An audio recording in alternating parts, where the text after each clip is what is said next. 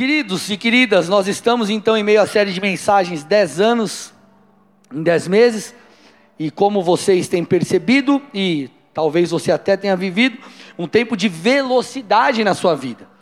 Vários testemunhos têm chegado a mim de coisas que o Senhor tem feito ministerialmente, coisas que o Senhor tem feito na vida profissional, coisas que o Senhor tem feito na vida financeira, enfim. Só que ponto é que essa velocidade, esses 10 anos em 10 meses, não tem alcançado apenas eu e você individualmente falando, mas Deus tem alcançado também essa casa. E eu vou te dar alguns exemplos. Eu comentei domingo passado, é, eu, eu tive uma reunião algumas semanas com, com o pastor Marcial, é, talvez um mês, um mês e pouco atrás, com a Cacai, e a gente começou a conversar. Eu falei, puxa, eu estou sentindo que a gente precisa começar a mexer na igreja. Mexer estruturalmente falando mesmo.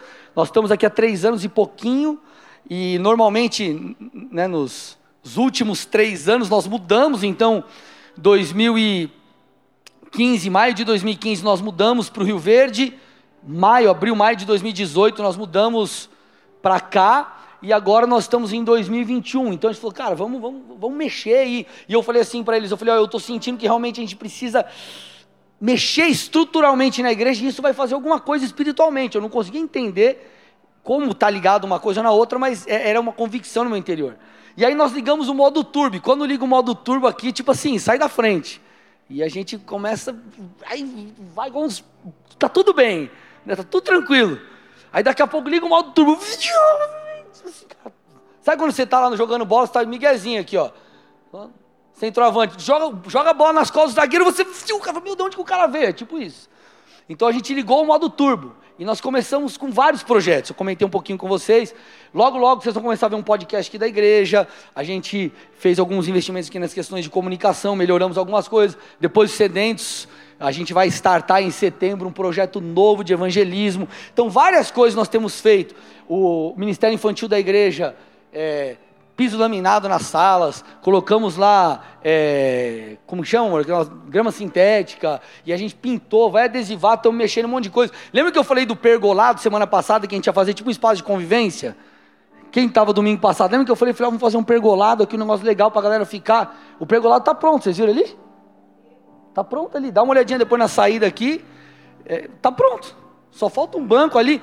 Tem até tomada, então imagina, nos sedentes vai estar mais calorzinho, nos intervalos do culto a galera vai sentar ali, fica trocando ideia, tomando um cafezinho, tomadinha, põe o um celularzinho ali, e quando começa o culto, você volta para o culto, é meu irmão? Senão aquela tomada está programada para queimar o celular. Ela queima, começou o culto, queima, quem tiver ali conectado. Mas enfim, é, várias coisas acontecendo. E isso tem e, e, tem sido muito gostoso ver as pessoas se mobilizando. Eu já quero aqui publicamente agradecer todos que se envolveram. Ontem, é, por exemplo, acabou o Overflow School, aqui Overflow School, e era 11 e pouco da noite, e a galera foi, ajudou, a gente tirou as cadeiras e colocamos cadeira, as cadeiras novas. E como foi bom isso, né? A gente, é, isso nos une. Esses dias chegou aqui o caminhão com as cadeiras, e a gente, vamos lá, a gente achou que, né, Otávio, achou que a cadeira, cadeira é leve. Imagina, estava eu, Otávio, o Marcial e acho que o Kleber, e depois chegou o Fabiano, não sei se tinha mais alguém. Bora descarregar as cadeiras. É meu, cara, duas horas e poucos, né, virado saímos, porque não é leve como parece. Enfim, mas que alegria que foi participar disso. Que alegria nós podemos ver aquilo que o Senhor tem feito. E tudo o que nós fizemos aqui é para que você possa olhar, porque é, depois vou contar um pouquinho, talvez você não saiba como era o começo da igreja. Mas era os desafios que a gente tem hoje, os desafios de antes era depois eu vou contar para vocês, eu vou contar no decorrer da mensagem. Mas qual que é o ponto aqui? Por que, que eu estou introduzindo dessa forma? Porque a mensagem que eu quero trazer hoje, ela é um pouco diferente. Como assim? Não é uma mensagem que é, é uma ministração direto para você, falando da sua vida pessoal. É uma ministração que vai tocar sua vida no que diz respeito ao corpo. Eu quero que você escute essa mensagem como alguém que está vinculado ao corpo de Cristo, como alguém que está vinculado à igreja local, porque eu quero falar com você como um membro da parte do corpo, e especificamente Bola de Neve Colombo. Porque nós precisamos entender essas coisas para que nós possamos chegar onde o Senhor quer nos levar. Tudo bem, amados? Então eu quero que você avalie essa mensagem no aspecto negativo, negativo não, no aspecto coletivo. Ô oh, misericórdia. No aspecto coletivo, não na sua individualidade. Vamos construir algo juntos aqui no final. O Senhor vai nos visitar, vai nos ungir, vai ser poderoso aqui, poderosa essa noite. Amém? 1 Coríntios 12, versículos 4 a 11, o apóstolo Paulo traz algo claro. Ele começa falando da nossa individualidade dentro do corpo. Então ele diz assim: ora, os dons são diversos, mas o Espírito é o mesmo. E também há diversidades nos serviços, mas o Senhor é o mesmo. E há diversidades nas realizações, mas o mesmo Deus é quem opera tudo em todos. A manifestação do Espírito é concedida a cada um visando um fim proveitoso.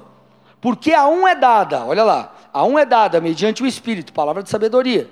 A outro, segundo o mesmo Espírito, palavra de conhecimento.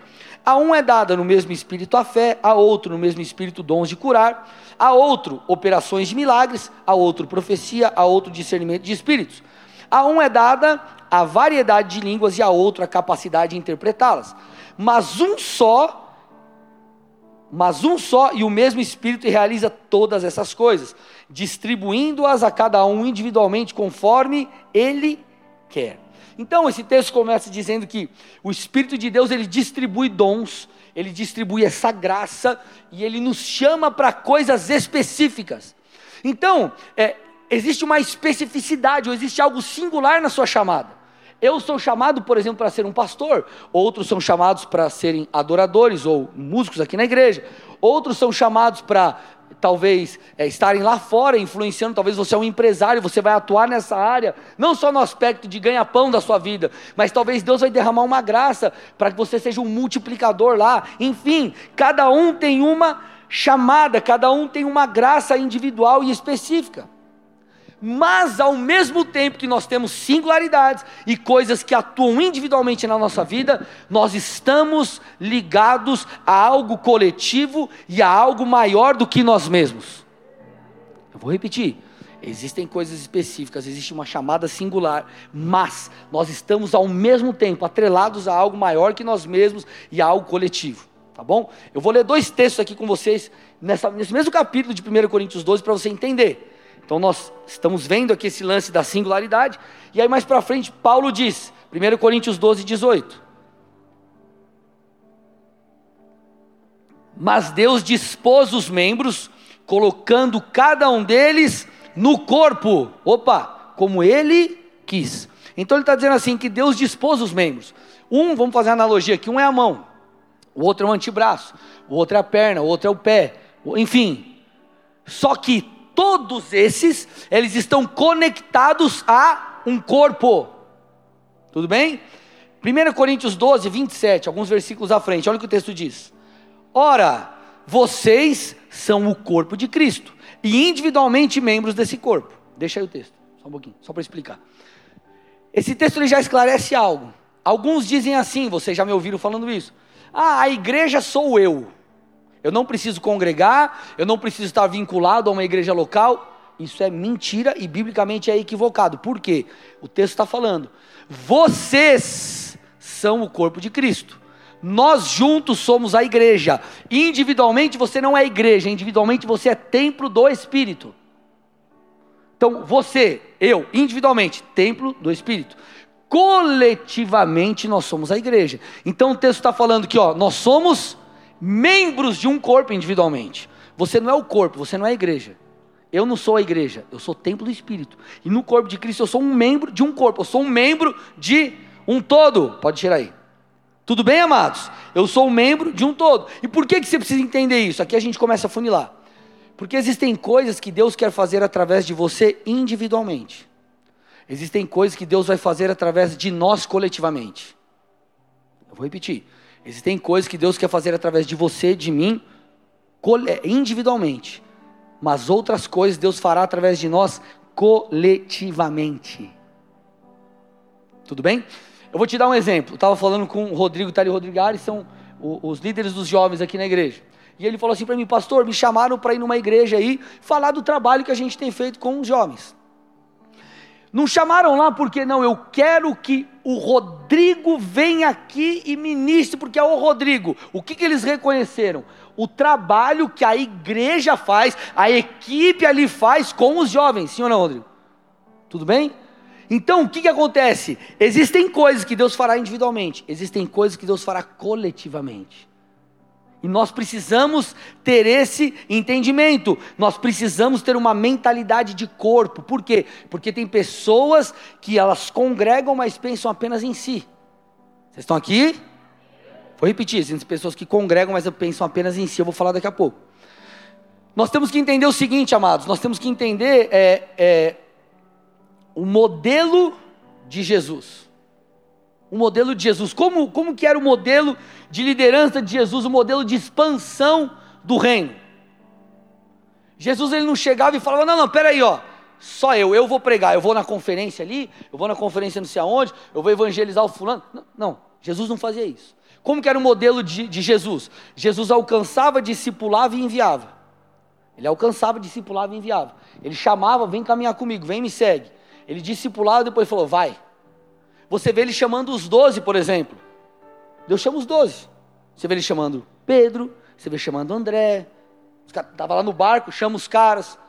E aí ele trabalha na vida dos caras. Aí você vê, por exemplo, lá em Mateus 10, Jesus enviando aqueles doze. Opa! Depois, os 70, você vê Jesus enviando também. Os outros 70. Lá em Lucas 10 está isso. Depois, em Mateus 28, nos últimos versículos, você vê Jesus fazendo o quê? Comissionando, não apenas aqueles que estavam com ele, mas eu e você, através da grande comissão, vá, prega o evangelho, ensine as pessoas a obedecerem a tudo que eu tenho ensinado, e por aí vai. Então, esse é o modelo de Jesus, é o modelo onde nós replicamos onde nós não apenas estamos ali envolvidos com as nossas vidas, ou com aquilo que é individual para nós, com a nossa chamada, mas nós fazemos parte de um todo. Não é um só que é usado, são todos que, que estão, foram ali trabalhados, discipulados pelo Senhor, transformados, e então foram ou caminharam rumo ao quê? Rumo ao cumprimento de uma visão dada por Jesus, o seu mestre. Então, por exemplo, todos nós, é, ou cada um de nós tem algo específico. Porém, a todos existe a comissão de ganhar pessoas para Jesus ou de falar de Jesus. Ponto. Por mais que você seja um mestre, ou você, não importa qual é a tua chamada, dentro fora da igreja, não interessa. Todos nós somos comissionados a algo, ao cumprimento de uma visão maior. Então isso é bíblico. Vocês estão comigo, amados? Bíblico. E nós precisamos entender que a igreja local é um lugar onde nós vamos fluir, o lugar onde você e eu nós seremos usados por Deus. Se o teu chamado é pregar, talvez você vai pregar, não sei se no culto, mas numa célula, à medida que você cresce, desenvolve, torna líder de célula, passa pelos processos, você talvez vai ministrar louvor, você talvez vai servir é, é, na zeladoria, limpando uma cadeira, você vai servir como atalai, não importa, e não existe grau, não, o, o cara que prega é melhor, não tem nada disso, irmão. Não tem nada disso. São funções diferentes, mas está todo mundo na mesma estatura aqui de, de, de, de, de importância, de grau de importância. O que, que adianta eu pregar se você vai sentar numa cadeira e está tudo sujo? Você vai embora aqui, igreja porca, você vai embora, você não vai nem receber a palavra. Vocês estão aqui comigo ou não, amados? Então aqui você vai fluir naquilo que Deus chamou para fazer. Mas aqui também é um lugar onde nós conjuntamente fluiremos para que uma visão maior seja cumprida. Então, dentro da sua chamada, você vai ser um participante, ou precisa ser um participante, de algo que vai além de você. Que vai além de você. Sempre que você vai me entender, vamos construir aqui. Sempre que Deus vai fazer algo, no decorrer da história, Deus usa pessoas, mas ele levanta um líder. Foi assim com Moisés, Deus, Deus quis tirar o povo do Egito, ele levantou Moisés. O povo saiu junto, o povo precisou ali, teve os tanques e barrancos, mas precisaram comprar a ideia e ir lá. Foi assim com os juízes, foi assim na igreja primitiva, foi assim com Paulo. Paulo era um apóstolo, assim como Pedro era. Só que Pedro era direcionado para os judeus, Paulo para os gentios. Então Deus levantou alguém para ser comissionado ali entre os gentios. E esse foi quem? Foi Paulo. E da mesma forma como Deus fez em toda a história bíblica e na história da igreja, Deus continua fazendo. Deus levanta alguém. Então, por exemplo, nós estamos aqui caminhando rumo à visão que Deus nos deu, sim ou não? Temos os 10K, temos várias coisas que nós, nós queremos aqui que o Senhor fará através de nós. Só que aqui, Colombo é um pedaço de uma visão dada por Deus ao meu pastor, Marcelo Bigardi. E é um pedaço de uma visão dada por Deus ao meu apóstolo. Então eu não sirvo apenas a essa visão, a minha você vai entender a minha, nossa, que a minha visão, nossa visão. Mas nós servimos a algo que é maior. Nós servimos a algo que é coletivo. E da mesma forma que a igreja de Colombo serve a igreja do Paraná, que serve a igreja do Brasil e do mundo, falando de bola de neve, por exemplo, você flui no teu ministério, tocando, limpando a igreja, servindo no infantil, na cantina, como atalaia, não importa. Fora da igreja não importa. Mas você que caminha nessa casa está atrelado, precisa estar atrelado a uma visão maior, uma visão além da sua, uma visão coletiva. Maior que eu digo, não maior de, de grau, tá? Falando maior nesse sentido de intuito de coletividade. Por que, que é importante? Posso falar algo aqui, amados? Com muito amor?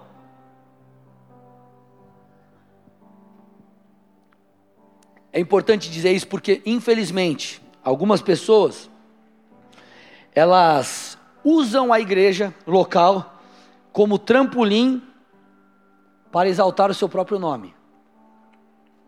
Elas usam a igreja local como trampolim para estabelecer o seu próprio ministério sem estar vinculado a nada, a uma paternidade, a uma liderança, a uma igreja e é o meu ministério. Ah, não importa se meu coração está alinhado ou desalinhado. O que importa é que aqui eu prego, que aqui eu toco, ou que aqui eu sirvo, ou que aqui eu estou na cantina, ou que aqui eu estou no infantil e eu ministro as crianças, ou que eu estou lá nos teens, estou nos juniores, não, não, importa, o meu coração, não importa nada, importa aqui, eu venho aqui, eu congrego aqui, eu estou aqui só por causa disso. E aí quando você fala, cara, vamos comprar ideia, vamos evangelizar, olha lá o que Deus tem nos falado 10 anos em 10 meses, a conferência é dentro, Deus vai chacoalhar. Ah, não estou afim não. Só que, posso falar? Com muito amor? Aí a pessoa sai daqui, ela sai, vai dar um rolê e gasta 100 anos no rolê. Aí não podia comprar um ingresso de uma conferência para participar e ser tocado por Deus e caminhar junto numa uma visão. Então, amados, o que eu estou querendo dizer? Deus está falando comigo, com você, na coletividade. Então, o, a, o, meu dom, o seu dom, os nossos dons, eles florescerão no local em que nós estamos plantados mas nós precisamos entender que nós estamos conectados a algo que vai além de nós. Assim como eu compro a visão do meu pastor, eu compro a visão do meu apóstolo, aqueles que me seguem têm que comprar a visão que Deus me tem dado. O pastor, o, o, o, o, pastor é de outra igreja, o outro vai comprar a visão que Deus tem dado a ele. Por quê? Porque o nosso chamado individual está atrelado a algo que é coletivo. Só que a influência, ou onde Deus quer nos levar como igreja, não passa pelo meu comportamento, nem pelo seu, nem pelo do Fernando, do Vinícius, da Apri, da pastora, passa pelo nosso posicionamento. Porque nós somos como que peças de um quebra-cabeça. Nós temos a visão, sabe quando você pega a caixa do quebra-cabeça, você olha atrás e fala, hum, é uma casa. Então nós temos a visão aqui, só que cada um é parte nesse corpo. Talvez você é a ponta da casa. Talvez você é um pedaço da porta, um pedaço da maçaneta. Talvez e nós precisamos juntos construir isso. E nós precisamos entender que é um privilégio estarmos envolvidos nisso. Porque deixa eu te falar uma coisa, amados. Se eu não der valor àquilo que Deus tem confiado em minhas mãos, a obra de Deus não vai parar por causa de mim. Deus me tira e levanta outro. Assim como Deus fará com você ou com qualquer outra pessoa. E por isso nós precisamos entender que é um privilégio. Nós precisamos entender, amados. Óbvio, nós temos que ter uma vida equilibrada. Ninguém está falando para você armar uma barraca na igreja. Mandaram uma mensagem para mim, né? Ô, oh, com essas cadeiras agora aí, agora vão querer sair. Mas, cara, você tem que ver uma vida equilibrada. Mas o que eu quero que você entenda que há, um, há, há algo no reino. Mateus 6,33. Busque em primeiro lugar o reino de, reino de Deus e a sua justiça, e todas essas coisas lhe serão acrescentadas. Esse texto que todo crente conhece, mostra o que? mostra ou fala ou aponta sobre um grau de importância do reino. Então nós precisamos entender, amados, que se envolver com o reino, que servir, isso faz o quê? Isso faz com que, ou isso precisa ser motivo de alegria. Isso precisa ser motivo de alegria. Vocês estão comigo aqui ou não? Olha que interessante, amados. Marcos 10, 35 a 45 diz o seguinte: Então se aproximaram dele Tiago e João, filhos de Zebedeu, dizendo: Mestre, queremos que o Senhor nos conceda o que vamos pedir. Olha lá. Jesus, a gente quer te pedir uma parada aí. Aí Jesus falou: Beleza, o que, que vocês querem? Aí ele disse assim: ó, Permite-nos que na sua glória nos assentemos um à sua direita e o outro à sua esquerda. então ele tava, eles estavam pedindo mais ou menos o seguinte: Jesus, ó, quando você estiver na sua glória, dá uma moral para nós aí. Quero sentar naquela cadeirinha estofada, pá, que lugar de honra, que lugar preocupado com status. Aí Jesus disse: Vocês não sabem o que vocês estão pedindo. E aí Jesus começa a falar ali do cálice e tudo mais e tal. E aí Jesus diz assim, ó: Quanto a sentar à minha direita ou à minha esquerda, não me compete concedê-lo, pois é para aqueles a quem está preparado. Aí diz o texto: Quando os outros dez discípulos ouviram isso, se indignaram com Tiago e João. Mas Jesus, chamando todos para junto de si, disse: Então Jesus pegou aquela essa situação que eles queriam ali, Tiago e João sentar uma direita, outra esquerda de Deus, quer status, quer essa coisa, não, é para mim, eu vou te servir, mas eu tenho que ter o meu lugar, é para mim, é para mim.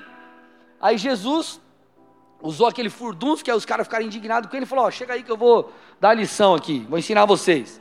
E aí ele disse assim: ó, vocês sabem que os que são considerados governadores dos povos os dominam e que os seus maiorais exercem autoridade sobre eles. Então ele está dizendo assim: os maiores exercem autoridade. É os caras. Aí ele diz assim: mas entre vocês não é assim. Opa! Ele diz: pelo contrário, quem quiser se tornar grande entre vocês, que coloque ou que se coloque a serviço dos outros. E quem quiser ser o primeiro entre vocês, que seja servo de todos. Pois o próprio Filho do Homem não veio para ser servido, mas para servir e dar a sua vida em resgate por muitos. Uau! O Senhor está dizendo o que para mim e para você? Maior é aquele que serve, há um privilégio em servir, há algo que deveria nos alegrar em estar envolvidos, não apenas com a construção daquilo que é meu, teu, nosso no aspecto individual, mas também com aquilo que envolve uma coletividade. E que coletividade é essa? Falando aqui da nossa igreja, que esse é o assunto aqui de hoje. É o que? Estar envolvido naquilo que a sua igreja local faz. Óbvio, existem pessoas que são mais envolvidas, outras menos, e isso não quer dizer nada no que diz respeito a caráter, é menos ou mais de Deus, tem nada a ver. O que eu quero só que você entenda nessa noite é que Deus ele te inseriu no lugar. E se ele te inseriu no lugar, ele te deu uma graça para que você coopere nesse lugar. Assim como ele me deu uma graça. E juntos nós construiremos a vontade de Deus. E aí o que Satanás tenta fazer? Ele tenta fazer você não se sentir parte, ele tenta fazer você, ah não, mas eu tive a treta com um, eu tive a treta com outro, ou ele tenta. Sabe quem vai ser a figura mais atacada aí dentro de você? Você fala alguém, quem, quem que Satanás vai mirar para você ficar de cara? Sabe quem é? Eu. Sabe por quê eu? Porque se você tiver uma treta com alguém, um irmão da igreja, aí talvez você, mesmo errado, fale, eu não quero resolver. Aí é, você finge que não vê o irmão, está errado, mas você finge que não vê e acha que está tudo bem. Isso é comigo, eu estou aqui todo domingo pregando. Você vai embora. E às vezes você vai embora por algo mal resolvido ou qualquer outra coisa. E o que, que acontece? Satanás te tira do lugar que Deus te plantou. Então, amados, se nós queremos chegar num lugar, nós precisamos entender o princípio da unidade, o princípio da lealdade. Aqui, deixa, permite falar uma coisa. Aqui, nós não estamos, é, nós podemos errar, mas nós vamos errar, se errarmos, né, e vamos errar, tentando acertar. Ninguém vai errar tentando prejudicar alguém. Vocês estão comigo ou não? Sabe qual é o nosso problema? Nós não praticamos bons olhos, conforme a Bíblia diz. Se os seus olhos forem bons, todo o seu corpo será luz. Se os seus olhos forem maus, grandes trevas serão. Vocês estão entendendo o que eu estou dizendo aqui, amados? Então, o que, que Satanás faz? Se ele não consegue fazer você cair no pecado e te tirar da presença de Deus, ele tenta te ferir com alguém que caminha do seu lado, para que você, no mínimo, não cumpra parte do propósito que ele te confiou, que é o que? Um propósito coletivo. Vocês estão aqui ou não, amados? Sim ou não? Então nós devemos é, nos alegrar em fazer a vontade de Deus. O salmista diz isso, Salmo 100, verso 2. Sirvam ao Senhor com alegria. Repete assim comigo: eu preciso servir o Senhor com alegria. Olhe para o irmão do seu lado e fala assim: você precisa servir ao Senhor com alegria. Amados, como é bom, como é bom fazer parte daquilo que Deus já fez, está fazendo e ainda fará. Por isso que a gente botou isso aqui para você. A, a, no culto da tarde, a Tielen, que é pastora em Campo Magro, né, e serve aqui no presbitério, mandou uma mensagem ali no grupo. Ah, essa música, estava tocando, ah, essa música é da nossa época de igreja, da, da, né, lá de trás, no começo, não sei o quê, bababá. É uma forma de a gente olhar e falar, cara, peraí, o Deus que fez, e que me usou mesmo sendo incapaz, é o Deus que continuará fazendo, mesmo eu continuando com a minha incapacidade. E eu não estou falando que você tem que assinar um atestado de não fazer nada, não fazer a sua parte, não crescer, não se desenvolver, não é isso. Mas eu vou te falar uma coisa: onde Deus quer nos levar, é como se a gente sempre estivesse correndo atrás do prejuízo. Deus te dá uma missão, você fala, mano do céu, eu preciso correr. Aí você começa a correr. Aí você acha que você chegou, Deus te coloca em outro, você continua correndo. Você fala, meu Deus, por quê? Sempre gerando uma dependência do Senhor. Vocês estão aqui comigo ou não? E qual é a nossa visão como igreja? Você precisa entender qual é o DNA do bola. Nós temos um DNA.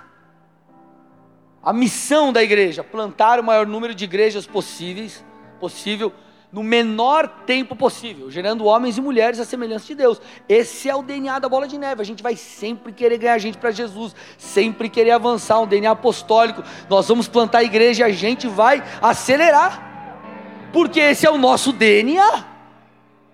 E Cara, se você quer um lugar confortável no sentido de não fazer nada, essa não é o lugar que você vai. A não ser que você só queira congregar. Agora, no ministério você vai sempre ser puxado. Eu chego por cada hora é uma coisa para os líderes. Agora vai ter upgrade quinzenalmente, a gente vai se reunir. E agora não sei o que, vamos evangelizar. E pei, pei, vambora, vambora, vambora, vambora, vambora, vambora, vambora. Por quê? Porque Deus nos deu algo. E a nossa resposta tem que ser a medida daquilo que Deus nos deu. Você sabe da missão que nós temos, dos 10K. A visão que nós temos para cá, a gente, a não ser que quebre a parede do lado e construa para lá, mas a gente tem uma visão final de um prédio para 4, 5 mil pessoas. Essa é a nossa visão. E, pastor, como você sabe que você vai chegar lá? Sabe como eu sei que eu vou chegar lá? A gente vai chegar lá? Porque quando eu olho para trás, Deus sempre supriu as nossas necessidades.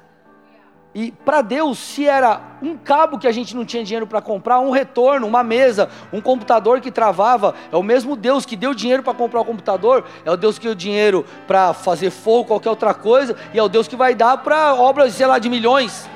É Deus, é o mesmo Deus, é o mesmo Senhor. Porque nós não estamos falando de alguém que é limitado, mas de alguém que é ilimitado. Imagina, o cara, a pessoa tem um milhão na conta. Pode usar à vontade. Você chega lá, dá 10 reais. Ela pode te dar. Dá 100, ela pode te dar. Dá mil, ela pode dar 10 mil, 100, ela vai dar, porque ela tem. Deus tem. E como é bom nós olharmos para trás e falarmos, cara, Deus foi fiel lá atrás. Deus foi fiel no pouco. E por isso que nós trabalhamos com afinco. Mas pastores, quer ganhar gente para Jesus? Quero. Você quer a igreja cheia? Quero, quero a igreja lotada, abarrotada. Sabe por quê? Eu sei que uma pregação muda uma vida. Foi assim que aconteceu comigo. O amigo meu chegou, eu estou indo na bola de neve. Eu, bola de neve, o que, que é isso? Lá em São Paulo. Bola de, bola de neve. Eu fiquei curioso e fui. No primeiro culto que eu fui, eu entregar a vida para Jesus, chorando. Minha vida mudou ali. Meus sonhos foram pro ralo, Deus me deu um sonho novo, e eu estou aqui feliz da vida e amarradão, vivendo os melhores dias da minha vida. Por quê? Por uma pregação. por uma pregação. Então, posso te falar uma coisa? Chama seus amigos para vir para a igreja. Chama seus amigos da faculdade, familiar, chama todo, chama para a igreja, traz para a igreja. Traz para a igreja. Quando que foi a última vez que nós nos envolvemos ou que você se envolveu nisso? Então nós precisamos nos envolver com aquilo que o Senhor tem confiado em nossas mãos.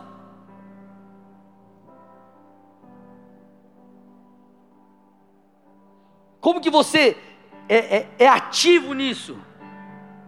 Permitindo que a mensagem mude você, quando você está aí sentado servindo na igreja, trazendo pessoas, como eu disse, se envolvendo com a questão das cadeiras, se você pode quer, fazendo, sei lá, alguma coisa pelo reino, pelo rei.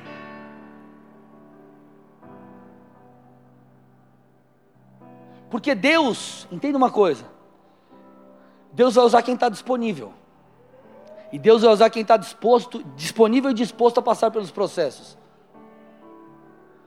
Nós fizemos aqui um up, o upgrade. O que é o upgrade? Quinzenalmente eu me reúno com a liderança. E eu falo de questões teológicas tudo mais, mas nos últimos nós falamos sobre ministério, essas questões, fizemos um bate-papo aqui e chamamos os voluntários da igreja. E aí estava eu, a pastora, estava o Otávio, que é presbítero aqui, estava a Jéssica, Gepoli, estava quem mais? O Edu e a Cacai. A gente começou a conversar. Aí você viu, Edu presbítero, a Karine presbítera, Otávio presbítero, a Jé está no louvor, está solteira. Aí, Jé, vamos casar você. O Otávio, presbítero. E estava a gente aí, eu, pastor. Aí a gente começou a contar um pouco. O que, que o ministério fez em você? O que é o um ministério para você? Aí você começa a olhar a história de cada um. Todo mundo começou do começo, gente. O Otávio, cadê o Otávio? Otávio, o Otávio hoje está né, bombadinho assim, camisa. Chegou aqui na igreja nas reformas. Cadê o Marcelo? camiseta coladinha, ah Marcelo? Calça larga fazendo as paradas ali, não, tá, ali no Rio Verde. E pá, rachando e não sei o quê, e servindo. O Du, você vê o Du ministrando aqui, rega e pá, agora todo estilosão assim, não sei o quê e tal. Virou presbítero e ficou estiloso. Cadê o Du? tá por aí. Meteu um estilo novo, cabelo, brincadeira, Du. Mas aí você vê o quê? Como que ele começou? Acho que foi, acho que tocando na casa de recuperação. Foi isso, Du? Não sei se o Du está aí. Alguém sabe a história? É isso aí, né? Aí você começa a olhar a história de cada um. Aí você fala, cara, todo mundo passou por um processo e todo mundo se sujeitou, se submeteu, todo mundo fez algo, todo mundo começou crendo, sendo fiel nos humildes começos. E quem é fiel no pouco, Deus coloca no muito em meio ao nosso olhar e falar, cara, peraí, mas eu não sou capaz, aí Deus te capacita, mas Deus, como que eu faço? Deus te dá a saída, mas eu não tenho recurso, Deus te dá o recurso, porque Deus é um Deus que financia projetos, é um Deus que financia sonhos, é um Deus que derrama aquele que tem fé e acredita.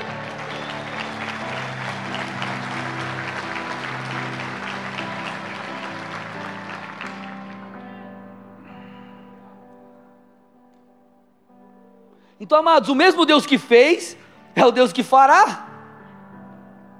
Eu falei o lance aqui do, do, do, do bagulho do, do, projetor que não funcionava, não mexia, ficava parado. Vocês, ó, vocês, ó, ó, pra você ver. Na época, isso era lá na Madre Paulina, eu ainda não era. Eu, eu, eu, assumi no Rio, eu assumi a igreja, tinham recém mudado para Pasteur. Então era antes. A intercessão tinha a, mesa da intercessão, o que é uma mesa profética, com desenho de um leão, assim, os fogos. A mesa da intercessão era uma, era uma mesa da escola coberta com pano, porque não tinha outra mesa. Hã, menina? Misericórdia, cara. tipo, não tem essa mesa mesmo, vou botar um pano aqui, hora e beleza. Tinha uma para decorar, assim, tinha um banner, a Karine estava me falando que era um banner da Garnier. Lembra da Garnier, dos cabelos, dos creme? Hã? Garnier, como que é? Frutis. a mesa de som, cara, era uma lástima. Botão quebrado.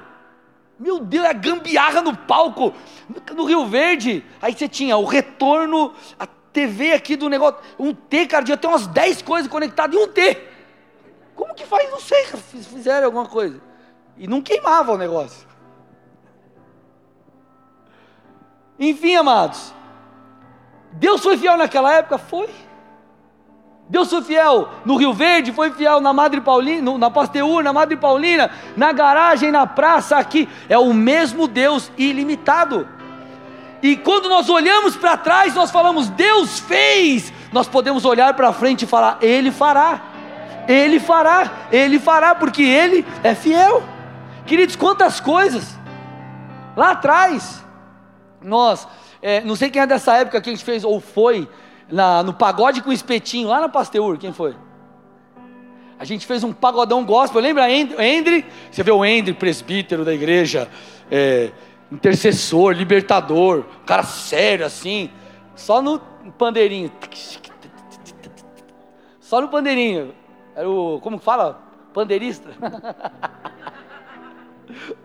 Aí tocando uma, música gospel, tá, irmão? Misericórdia. Adorando a Jesus ali. Aí os caras vieram espetinho rolando, evangelizando a galera. É isso aí. Arraiar. Meu, a gente fez, o arraiar que a gente fez lá na Pasteur, mas lotado de gente. Campanha das cartas, 70 e quantas, pastor Marcial? 75 mil, sei lá, cartas escritas à mão. À mão modelos de carta, como se fosse uma carta de amor de Jesus para a pessoa. E nós entregamos em cada casa da cidade de Colombo. Deu um projeto de um ano e não sei quanto, um ano e meio. Mudança de templo. Quando nós mudamos para o Rio Verde lá atrás, as paredes, misericórdia, botava um prego, fazia um furo, arrebentava, tuf, buf, abria assim a parede. Né, menina? Mas cada. Falava, misericórdia. Aí ia. Aí as, aí as irmãs ajudavam. Vamos pintar o banheiro. Aí pegava, tinha uns azulejos, tinta de azulejo, pintava. Aí o outro cara cortando o negócio e era pó. Aí aquelas pinturas cheias de pó. Aquela, meu Deus do céu, cara. Porque todo mundo querendo fazer algo pelo reino. E a gente às vezes não sabia fazer, mas fazia. O pastor Marcial, por exemplo, ele que levantou a, a, colocou as divisórias do Ministério Infantil lá no Rio Verde. Nossa, mas que curso que ele fez? Ele, por onde? Curso do YouTube. Era, o vídeo era seis minutos, ele assistiu em três e fez. Você encostava na divisória, a divisória fazia assim, ó. Mas não caía. Aí depois a gente conseguiu pegar uma empresa, os caras foram lá e travaram. Então, gente, é cada história nós fomos chamados acho que duas ou três vezes para tocar na festa da uva. Nós adoramos o Senhor, ah, mas aqui não pode falar de Jesus. Aí falava, ah, mas não for chamar de novo, não importa, eu vim aqui para cumprir uma missão, não vim aqui para fazer festa para os outros. Entende? Nós, é, é, ação criminal que eu enfrentei com o vizinho por causa de som. Ixi, cara, assim, é muita coisa. Só que em cada fase, em cada processo, o Senhor foi conosco. Então hoje é o dia que nós precisamos olhar para trás e falar, cara, 10 anos, olha o que Deus tem feito, 10 anos em 10 meses. Você está sentado numa cadeirinha confortável, está tudo muito legal, mas todo mundo que chega num lugar tem uma história. Todo mundo que você vê algo pronto, isso passou por um processo de construção, e nós precisamos ser fiéis no pouco e continuar sendo fiel, porque isso ainda é pouco perto daquilo que o Senhor fará. Agora, nós temos duas opções. Eu estou falando não você individualmente, coletivamente, tudo bem, gente? Coletivamente. Nós temos duas opções. Nós olhamos para trás e falamos: olha que legal, construímos, o Senhor nos levou a construir uma história e está bom. E está tudo bem. E daqui um ano a gente vai continuar contando as mesmas histórias. Ou nós podemos olhar e falar, cara, ainda tem muito mais. Ano que vem eu não quero estar tá contando as histórias de 2013, eu quero estar tá contando as histórias de 2021 que eu superei. Em 2023 eu quero estar contando as histórias de 2022 que nós superamos, vencemos e nós vimos o agir de Deus. Então, ou nós paramos porque por causa de um aparente, entre aspas, sucesso, ou nós entendemos que o que está acontecendo é apenas um prenúncio daquilo que virá. Ou você para porque você fala, tá bom, você olha e fala, ei, se Deus foi fiel até aqui, isso quer dizer que Ele será fiel naquilo que virá. Então o que nós temos vivido é apenas um prenúncio daquilo que o Senhor fará. Então, amados, nós precisamos nos posicionar corretamente como igreja. Nós precisamos estar engajados, estar envolvidos, porque Deus sabe que você tem a sua vida, Deus sabe que eu tenho a minha vida particular. Eu não sou só pastor, eu sou marido, eu sou pai, eu tenho diversos chapéus que eu preciso vestir, usar. E você também, mas mesmo assim, o Senhor nos inseriu em um lugar, nos deu coisas singulares, mas também nos colocou diante de um, processo, de um propósito coletivo. E nós precisamos entender, discernir as estações espiritualmente falando. Há algo que está acontecendo e nós estamos num, vai entrar e virado para o sétimo ano de Shemitah, agora em setembro. Então há toda uma, uma situação e a gente precisa permanecer firmes e fiéis. E nós precisamos discernir as estações e corresponder e crer, assim como Elias. Como assim, pastor? Estou caminhando aqui, amados, amém? Vamos lá, vai ser, vai ser bem, segura mais um pouquinho aí. Como Elias. Elias foi um profeta levantado por Deus para confrontar a idolatria do povo. O povo idolatrava Baal. E Elias se levanta e um, um, desses confrontos de Elias em relação à idolatria do povo acontece lá em 1 Reis 17. 1 Reis 17 diz assim o texto: Então Elias, o tesbita, dos moradores de Gileade, disse a Acabe. Então Elias chegou para o rei e falou o seguinte para o rei: Lembrando, nação idólatra, rei idólatra, e ele diz assim: ó, tão certo como vive o Senhor, Deus de Israel, a quem eu sirvo, não haverá orvalho nem chuva nos próximos anos, a não ser que eu disser. Ele chegou para o rei e falou: Rei, negócio é o seguinte, ó, agora, não vai chover até eu mandar. Por que, que Elias fez isso? Porque Baal, quem o povo adorava, era considerado uma das coisas, considerado o Deus da chuva. Então Elias estava falando assim: Eu sou um homem de Deus aqui, e eu declaro que não vai chover, porque para que o povo veja que Deus é Deus sobre todas as coisas, que Ele é o Todo-Poderoso. Então ali havia uma guerra de altares, e o ápice disso foi aonde? Lá? Lá no Monte Carmelo. Se você passar um, um capítulo para frente, lá em 1 Reis 18, você vai ver aquela treta lá, que os profetas, centenas de profetas de Baal fazem um altar e Elias outro altar. O Deus que respondesse com fogo ali, consumisse, beleza, era o, era o, era o Deus e o povo ia adorar. Os profetas de Baal começam lá a fazer os bagulho deles lá e nada acontece. Elias vem, o fogo vem, consome, e o que, que acontece? Aí, o povo vê, de, reconhece, só o Senhor é Deus. Então o povo reconhece ali, houve o que? Nessa guerra de altares? A vitória. Então, se Deus, vamos dizer assim, derrotou Baal, então o povo agora viu, o povo estava se arrependendo de sua idolatria. Então Elias, que tinha falado que não ia mais chover por causa da idolatria do povo, vem e, vamos dizer assim, retira o, o bagulho ali, né, que ele declarou. Aí você vê o que aqui, ó. 1 Reis 18, 41 a 45. Então venceu, vamos dizer assim, o Senhor venceu, né, como se fosse uma grande dificuldade, né? Enfim. Aí diz assim: suba, vá comer e beber porque já se ouve barulho de abundante chuva. Opa, não estava chovendo. Elias chega para o rei e fala assim: Rei, suba, coma, beba, porque ó, você está percebendo? Rei, você está discernindo, a idolatria caiu por terra. Então perceba, agora a, a chuva virá. Perceba, virá abundante chuva. Aí o texto diz que Acabe subiu para comer e beber mas ele subiu até o alto do Carmelo, ali, encurvado para a terra, pôs o rosto entre os joelhos e disse ao seu servo. Aí ele chegou para o servo e falou o seguinte, para o ajudante dele lá: Vá e olhe para o lado do mar. Tipo, vai, vê se a chuva está chegando. Ele foi, olhou e disse: Eu não vi nada. Então Elias disse: Volte. E assim por sete vezes. Na sétima vez o servo disse: Eis que se levanta do mar uma nuvem pequena como a palma da mão de um homem. Então Elias disse: Suba e diga a Acabe: apronte o seu carro e desça, para que a chuva não o detenha. Em pouco tempo o céu escureceu com nuvens e vento e caiu grande chuva. O que chama atenção aqui é Elias falando para o servo: vai lá e vê. A idolatria caiu por terra, ele falou: vai lá e vê. O servo foi na sétima vez e voltou: ei, há uma chuva, está vindo uma chuva. Algo que pequenininho lá no horizonte, do tamanho da palma da mão de um homem. Elias discernindo profeticamente aquilo que estava acontecendo, assim como nós precisamos discernir profeticamente o tempo em que nós estamos. Elias pegou e falou assim: Acabe, se apronte, vai, vai, para que a chuva não o detenha, acelera, que está vindo grande chuva aí, mas puxa pequeno, ei, ele discerniu espiritualmente. Acabe, obviamente, é, deu a resposta, e o que a gente percebe? Veio uma grande chuva. Amados, nós estamos vivendo numa estação que nós precisamos discernir como Elias. Ei, eu estou vendo uma chuva. Eu estou vendo uma chuva.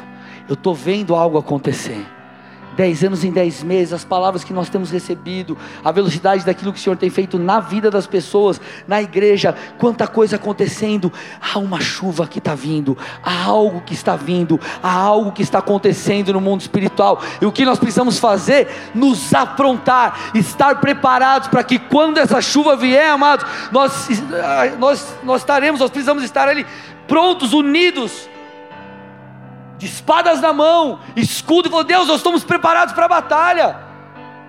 Então nós precisamos fazer essa leitura espiritual. Há algo acontecendo, e Senhor, eis-me aqui.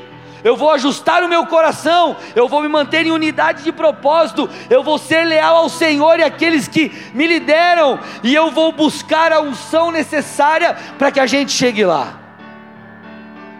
E aqui eu entro no ponto, estou fechando a mensagem.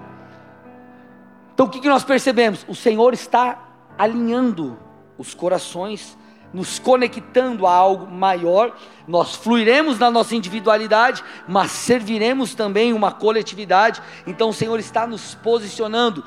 Mas conforme nós caminhamos, nós nos deparamos com coisas que são maiores do que nós mesmos. Puxa Deus, olha esse desafio. Como que vai ser? E a gente faz o quê? Recorre ao Senhor. Como que vai ser? Recorre ao Senhor. Então sempre vai estar além da nossa capacidade. Para quê? Para que o poder de Deus se manifeste e a glória dele seja revelada e ele seja exaltado. Agora, nós precisamos o quê? Buscar essa capacitação, essa unção necessária. Entenda algo. Quando Deus, isso é muito forte. Quando Deus levanta, é, usa o profeta Samuel, fala com o profeta Samuel para levantar Davi, manda o profeta até a casa de Jessé. Quando ele chega na casa de Jessé, ele vê Eliabe, irmão de Davi, ele fala assim: certamente, Samuel dizendo, certamente está diante do Senhor o seu ungido. E Deus repreende ali o profeta e fala: Não, não é esse quem eu escolhi. Você está vendo conforme o homem vê. Eu vejo o Senhor dizendo, o coração. Então Deus escolhe Davi, Davi ungido. Preste atenção, Davi é ungido. E aí você passa um capítulo na história. E você vê Davi enfrentando Golias. Você acha que Davi, um, um piazinho que era pastor de ovelhas, teria a capacidade de derrotar Golias, um guerreiro treinado de quase 3 metros de altura, que nenhum dos soldados de Israel quis enfrentar? Ele não tinha capacidade. Só que Davi entendeu ele falou assim: Ei, eu vou contra você em nome do Senhor dos Exércitos. Então eu não vou por mim, eu vou por ele. E Davi, detalhe: Davi havia sido ungido um capítulo antes, momentos antes, um tempo antes. Então nós percebemos o que? É a unção que faz. O que permite você ser transformado aí não é a minha habilidade de comunicação, a construção da minha palavra. Não, não, não. É a unção de Deus. Ela que quebra e despedaça o jugo, não sou eu. É Deus quem faz. Eu sou e preciso me posicionar apenas como um instrumento só. Eu sou só o canal por onde passa o negócio ali, só isso. Só isso. Então o que nós percebemos? Nós precisamos buscar essa unção. E o que é unção? Você precisa entender a diferença da pessoa do Espírito de Deus em você e da unção que está sobre você.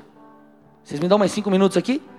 Você entende isso? A diferença de da um, do Espírito de Deus que habita em nós e a capacitação do Espírito.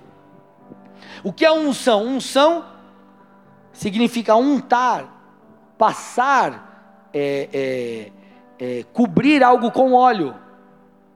Sabe quando você unta a forma para fazer o bolo? É tipo isso. É ungir, é o Senhor nos colocar esse óleo que representa essa, essa capacitação em nós.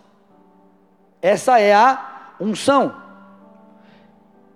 A unção ela fazia parte, por exemplo, da consagração dos sacerdotes, dos reis, às vezes dos profetas. Quando um diácono, um presbítero é, ungindo, é levantado aqui, nós ungimos com óleo, reconhecendo essa ordenação divina, essa separação, essa consagração. Só que além desse aspecto de separação, a unção ela aponta para dotar alguém de poder espiritual. E aqui é o ponto. Uma coisa é o Espírito de Deus que habita em nós. E nos transforma. Outra coisa é a capacitação sobrenatural que a unção traz sobre mim e sobre você. Por exemplo, quando você vai lá para João 14, o texto começa a falar sobre o Espírito de Deus que habitará em nós. Né? Lá atrás ele habita hoje. Né? Então diz assim, João 14, 16 17. E eu pedirei ao Pai, e ele lhes dará outro consolador, Jesus falando, a fim de que seja, a fim de que esteja com vocês para sempre. É o Espírito da verdade, que o mundo não pode receber, porque não vê, nem o conhece. Vocês o conhecem porque ele habita com vocês e estará com vocês. Então Jesus lá atrás, ele enviaria, a Bíblia diz, o seu Espírito. E lá em João 20, depois você dá uma olhadinha em casa, do 19 ao 22, é, Jesus ele libera, ele envia o Espírito de Deus. Como que nós recebemos hoje o Espírito de Deus? Quando nós confessamos Jesus. Você confessa Jesus, você crê em Jesus, você se arrepende, o Espírito de Deus ele habita em você. Ele passa a habitar em você. E qual é uma das funções desse Espírito? Nos convencer, por exemplo. Então o Espírito de Deus ele vai mudar a sua maneira de pensar, mudar o seu caráter, mudar as nossas posturas, o nosso comportamento. É o Espírito de Deus que opera isso em nós. E o Espírito de Deus, obviamente, nos capacita, mas além disso, há uma medida de unção. O que é unção? Unção é o que nos capacita para algo. Jesus disse, estava profetizado em Isaías, lá na sinagoga ele pega aquele texto, lê e fala: Isso aqui se cumpriu. Quero o quê? Eu fui ungido para, e ele começa a falar. Então existe uma unção para que façamos algo, para realizarmos coisas, para fazermos obras. E isso você vê aonde acontecendo, biblicamente se cumprindo ali em Atos 2, por exemplo. Então ali tudo bem, ali era também uma manifestação, a questão das línguas, mas você vê após a descida do Espírito Santo ali, Pedro pregando, e você vê ali cerca de 3 mil pessoas se convertendo. O mesmo camarada que negou Jesus agora pregava e tinha milhares se convertendo. Por quê? Porque havia sobre ele uma unção. Havia sobre ele uma unção. Então há uma medida de unção para que façamos algo. João 14, 12: Em verdade, em verdade lhes digo, que aquele que crê em mim fará também as obras que eu faço, e outras maiores fará, porque eu vou para junto do Pai. O próprio Senhor falando isso, então o que nós precisamos entender, amados? Põe a logo para mim. Põe aquela a logo para mim de volta. Dez anos atrás, Deus começou, Deus começou, iniciou um trabalho aqui nessa cidade. Esses dez anos se passaram, estamos aqui, alguns desde o começo, outros não, mas não importa. Deus nos chamou. Deus tem nos unido, Deus tem levantado pessoas, Deus tem nos levado a somar forças, cada um com a sua dentro da sua singularidade, mas junto com o corpo, cada um caminhando para um desenho de um quebra-cabeça. Sabe aquela imagem que você tem do quebra-cabeça, você olha, ah, é uma casa. Aí um é um pedaço na casa, outro outro pedaço, é uma casa. E aí nós chegamos até aqui. Qual que é o ponto? A gente vai parar? Ou a gente vai olhar e vai falar, peraí, Deus tem promessas. E Deus fez coisas extraordinárias atrás quando a gente não era capaz de nada. Só que quando nós olhamos para frente, nós falamos, cara, nós continuamos sendo incapazes de viver a medida que Deus tem. Só que aí nós olhamos para textos como esse, e nós vemos Pedro, por exemplo, um pescador se tornando líder da igreja de Jerusalém. Você vê o apóstolo Paulo perseguia cristãos, ele mesmo disse: Eu não posso ser chamado de apóstolo, mas a graça de Deus me tornou quem eu sou. E nós vemos homens como eu e como você, sujeitos a pecados e a tantas outras coisas, sendo trabalhados por Deus e levantados por Deus para o cumprimento de algo, mediante o que? A ação do Espírito de Deus, mudando e moldando o caráter, e a unção de Deus os capacitando para a realização. E é isso que nós precisamos buscar. Porque, amados, deixa eu te falar uma coisa: se a gente olhar para a nossa vida e apenas servir a nós mesmos, sabe o que vai acontecer? Nós vamos chegar no final de tudo e a gente vai falar, cara, eu corri atrás do vento. Deus tem conquistas pessoais para você, como nós temos visto em toda essa série. Pessoas me falando, pastor, eu tinha um projeto para daqui cinco anos, me apareceu oportunidade, agora Deus antecipou. Questões financeiras, é, é gente que é, é, é, ah, não tinha um carro, Deus deu dinheiro para comprar carro, mas tipo, Deus assim, deu, né, deu, deu, ganha carro. É, um monte de coisa acontecendo. E Deus tem conquistas pessoais para nós, porque Ele é nosso Pai, Ele nos ama. Só que a vida vai se resumir a isso? Não. A vida se resume, ou melhor, nós precisamos olhar para tudo aquilo que o rei e o reino espera de nós. E parte de um todo é estarmos vinculados a uma visão coletiva. E eu creio, amados, que nessa noite o Senhor vai nos ungir como igreja para aquilo que Ele quer fazer. Só que talvez o que você precisa fazer e pensar e refletir é: qual é a medida do meu envolvimento? E por favor, não entenda isso como um, um fardo, como um peso, não é nada disso. Por favor, por favor, por favor. Cada um tem a sua medida, cada um, por favor. Cada um tem a sua. Você não precisa ser como eu, não. Mas eu quero que você reflita se Deus tem falado algo para você, porque talvez o Espírito de Deus tenha imputado, ei, assim como Deus falou comigo uma vez, eu entrei e comecei a falar, Cheguei na igreja e tal, fui para a cela, eu preciso começar a servir, comecei a servir na zeladoria. Depois de um tempo eu falei, cara, Deus está fazendo algo novo. Aí fui, fui para a intercessão, e Deus foi me impelindo, então é o Espírito de Deus que convence, é com você que eu estou falando. Talvez com você que o Espírito Santo de Deus tem falado algo, você tem recuado, e você tem paralisado, e você tem segurado, talvez o Senhor tenha falado, ei, mergulha de cabeça, porque você está com medo. Porque existe algo que o Senhor quer fazer através de nós. O Senhor me levou a vo... eu, eu, alguns, algumas semanas atrás eu acordei claramente uma voz no meu interior: volte a sonhar, volte a sonhar, volte a sonhar, volte a sonhar. E não era um volte a sonhar porque eu não tinha sonhos, mas é como se o Senhor falasse assim: ei, traz à tona novamente aquelas coisas que estavam paralisadas por um tempo, porque precisavam estar. Então o Senhor começou a gerar algo em meu coração. E aí que nós ligamos esse modo turbo aqui na igreja. E tanta coisa, quem está nos bastidores tem visto que está acontecendo. E uma delas você está sentado em cima dela aí hoje. Então o Senhor tem feito algo. E nós precisamos perceber e falar: Deus, o Senhor está fazendo algo nessa cidade, o Senhor está fazendo algo nessa igreja. E eu não quero ficar de fora. Eu quero ser um participante disso. Eu quero estar envolvido nisso. Eu quero ser uma peça, um tijolo nessa construção, todos nós juntos construindo algo para o Senhor. E você participa disso como? Como eu disse, envolvendo em ministério, trazendo pessoas para a igreja, recebendo a palavra e aplicando aquilo que você sai daqui e aprendeu no domingo. Se envolvendo de diversas formas.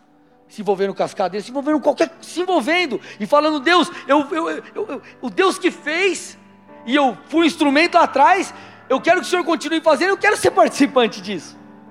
Porque imagina, Deus começa a fazer algo em Colombo. Aí eu olho para nós como igreja e falo assim: a gente está de fora, a gente não pode ficar de fora. Não é exclusividade nossa ser usado por Deus. Mas eu quero estar tá junto com essa galera que está sendo usada por Deus. E essa tem que ser a sua intenção. E a melhor das coisas, há uma unção fresca para nós para que a gente possa se mover, para que a gente possa viver, porque não é pela nossa força. Nós damos passos, mas não é pela nossa força. Pedro botou o pé para andar sobre o mar, mas o passo dele não foi o que fez ele andar sobre o mar. Foi a sobrenaturalidade de Deus. Ponto. Deus quer um passo, Deus quer um desejo, Deus quer uma sede. E talvez você está se sentindo meio perdido, porque talvez você eu estou falando você que já é da casa, você está meio. Você, talvez você precise alinhar alguma coisa dentro de você. Porque tudo começa aqui dentro. Deus derrama água para o sedento. Para aquele que tem sede. E quando nós temos uma demanda, olhamos e falamos, Deus, nós precisamos disso. Ele vem e derrama. Então, ei, preste atenção. Há uma pequena nuvem se formando. Mas nossa, o que você já vive é algo legal. É legal, mas perto do que a gente vai viver é só uma pequena nuvem.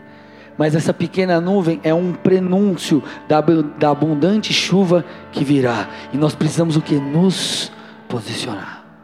Feche seus olhos, curva sua cabeça em nome de Jesus. Eu quero falar primeiramente com você que está visitando essa igreja pela primeira vez. Você que